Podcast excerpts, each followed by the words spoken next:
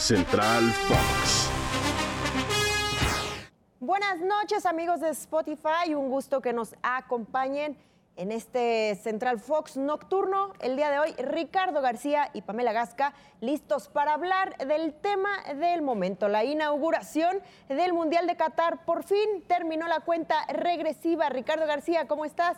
Muy bien, qué gusto acompañarte, Pamela, en este espacio informativo. Bien lo dices, ya arrancó la vigésima segunda Copa del Mundo de la FIFA y Ecuador logra derrotar por primera vez en casi un siglo de la historia de este evento deportivo, el país anfitrión pierde en el juego inaugural. Y fue 2 por 0 la selección sudamericana la que se lleva la victoria con dos goles de Ener Valencia ante más de 60 mil aficionados en el estadio de esa nación anfitriona de esta Copa del Mundo muchos decepcionados por la actuación de su equipo que había pasado siete meses en un cuidado intensivo, entrenando, preparándose para el partido debut.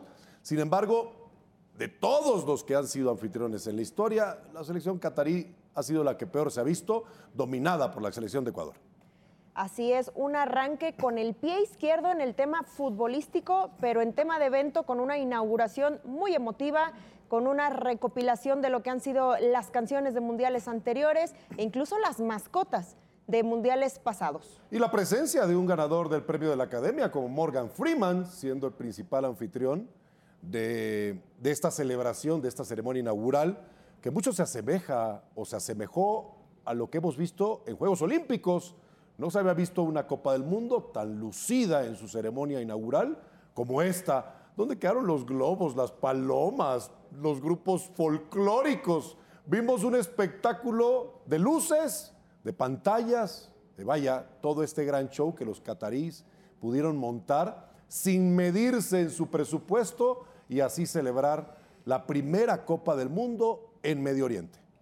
Así es, un evento tan esperado y creo que la, la inauguración a tono con el Mundial de Qatar, como bien lo comentas, eh, pirotecnia, ánimo y esta fiesta, ¿no? Que esperemos el país catarí, el país anfitrión, logre recuperarse de este mal inicio en su próximo encuentro en un grupo que, bueno, no es... Eh...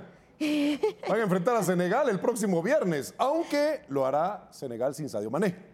Es correcto, no llegó a la justa mundialista, lo aguantaron hasta el final, una baja muy sensible para la selección de Senegal la estrella de Senegal finalmente no llegó a la justa mundialista. Y por otra parte, bueno, vimos a un representante del continente americano como Ecuador dominar en el partido. No tendrá nada fácil el siguiente compromiso, que será ante Países Bajos, también el viernes, dentro de este grupo A. Pero ya rodó el balón en Qatar y así arranca entonces esta Copa del Mundo en el mes de noviembre y que obviamente culminará el próximo 18 de diciembre con la gran final a ver cuáles son los dos equipos que llegan. ¿Tienes algún pronóstico, Pamela? ¿Dos selecciones que te gusten para disputar la gran final?